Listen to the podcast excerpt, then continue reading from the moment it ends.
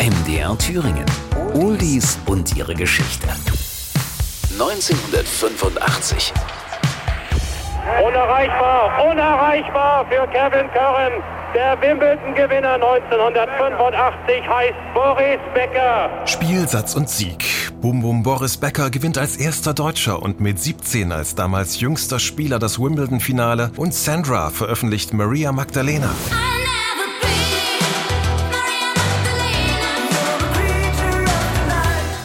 Jetzt ist Schluss. Ich mache jetzt Solokarriere. Nach sechs Jahren, acht Alben und diversen Hitsingles in Japan hat Sandra Anlauer genug vom seichten Sound ihrer Mädelsband Arabesque. Ganz selbstbewusst sucht die exotisch anmutende Schönheit eine neue Herausforderung, will die Welt erobern und als Solokünstlerin durchstarten. An ihrer Seite der ehemalige Arabesque-Tour-Keyboarder Michael Cretu. Der ist für sie ein Glücksgriff, kann nicht nur die Tasten bedienen, ist auch vielversprechender Musikproduzent und Songschreiber. Und er hat gut gute Kontakte ins Business und die weiß er zu nutzen. Cretu besorgt ihr einen Plattenvertrag bei Virgin Records und schreibt gemeinsam mit Hubert K., dem Star der neuen deutschen Welle, einen Song ganz im Synthie-Pop-Stil.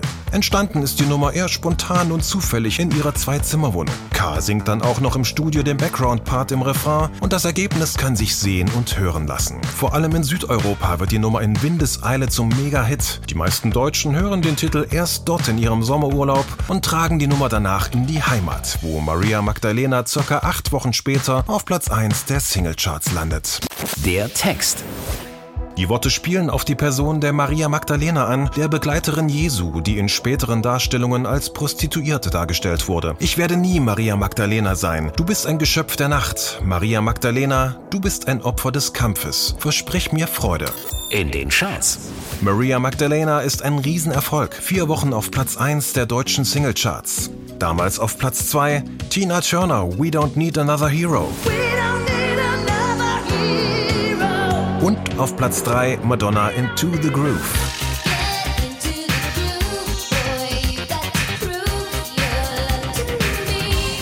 Maria Magdalena zählt zu den erfolgreichsten Songs einer deutschen Künstlerin überhaupt. Damals in 21 Ländern auf Platz 1. Neben Deutschland auch in Österreich, der Niederlanden und Schweden.